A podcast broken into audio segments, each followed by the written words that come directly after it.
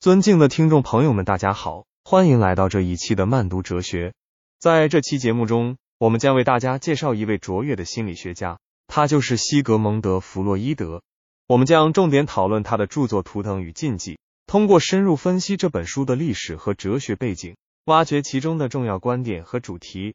并从现代性的视角进行批判性分析。现在，让我们正式开始今天的节目。首先，让我们简要了解一下弗洛伊德的生平和学术背景。西格蒙德·弗洛伊德，奥地利心理学家、精神分析学派的创立者，被誉为现代心理学之父。他提出了许多具有划时代意义的心理学理论，如无意识、梦的解析、性心理发展等。在心理学史上，弗洛伊德的影响力无可估量。接下来，我们将回顾《图腾与禁忌》一书的创作背景。这部作品发表于一九一三年。是弗洛伊德在心理学领域的重要成果之一。在这本书中，弗洛伊德从心理学的角度对图腾崇拜、禁忌等宗教现象进行了深入剖析，探讨了他们与人类心理发展的关系。在当时，这种尝试堪称前所未有，为我们理解宗教现象和心理学的关联提供了新的视角。在《图腾与禁忌》一书中，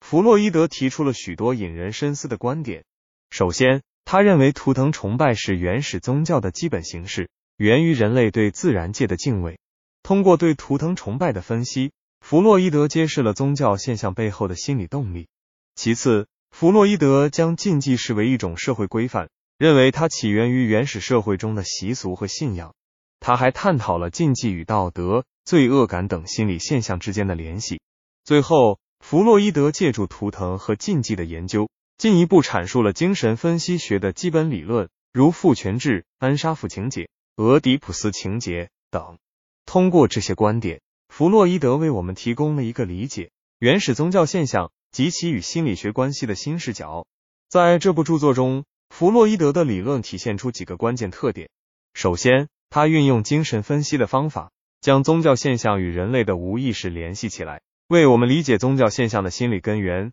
提供了新的思路。其次，他强调原始社会中的习俗和信仰在塑造人类心理和行为方面的重要作用，这有助于我们更好的理解文化和心理现象的关联。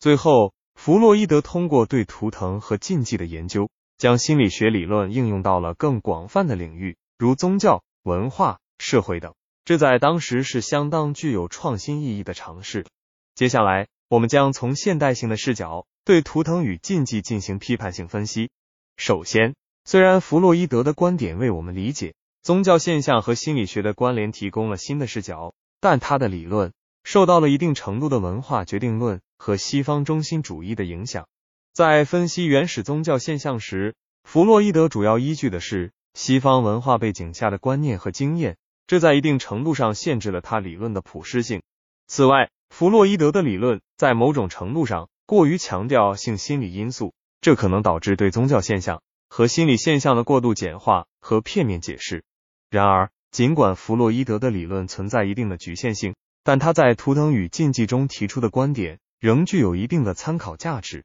比如，弗洛伊德强调了原始社会中的习俗和信仰在塑造人类心理和行为方面的重要作用，这有助于我们更好地理解文化和心理现象的关联。此外，弗洛伊德通过对图腾和禁忌的研究，将心理学理论应用到了更广泛的领域，如宗教、文化、社会等，这在当时是相当具有创新意义的尝试。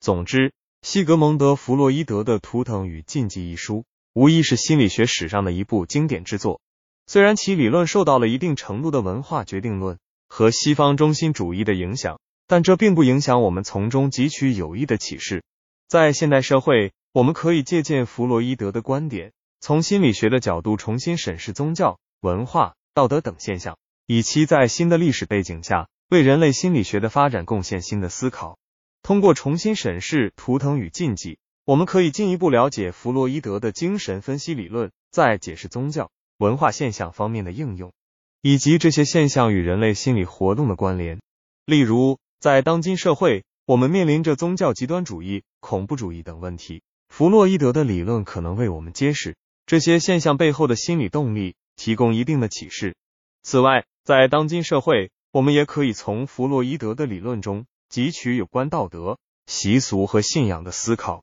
例如，弗洛伊德关于禁忌与道德、罪恶感之间关系的探讨，可能对我们理解现代社会中的道德观念、社会规范及其与心理现象的关联具有参考价值。这有助于我们在面对道德困境、价值观冲突等问题时，更加审慎的思考和处理。弗洛伊德的图腾与禁忌为我们理解宗教现象、文化现象与心理学关系提供了宝贵的启示。然而，在借鉴和应用弗洛伊德的观点时，我们也应警惕其理论的局限性，避免过度简化和片面解释宗教文化现象。在新的历史背景下，我们可以进一步拓展和发展弗洛伊德的理论，为心理学的研究和实践贡献新的力量。这一期的慢读哲学就到这里，我们下期再见。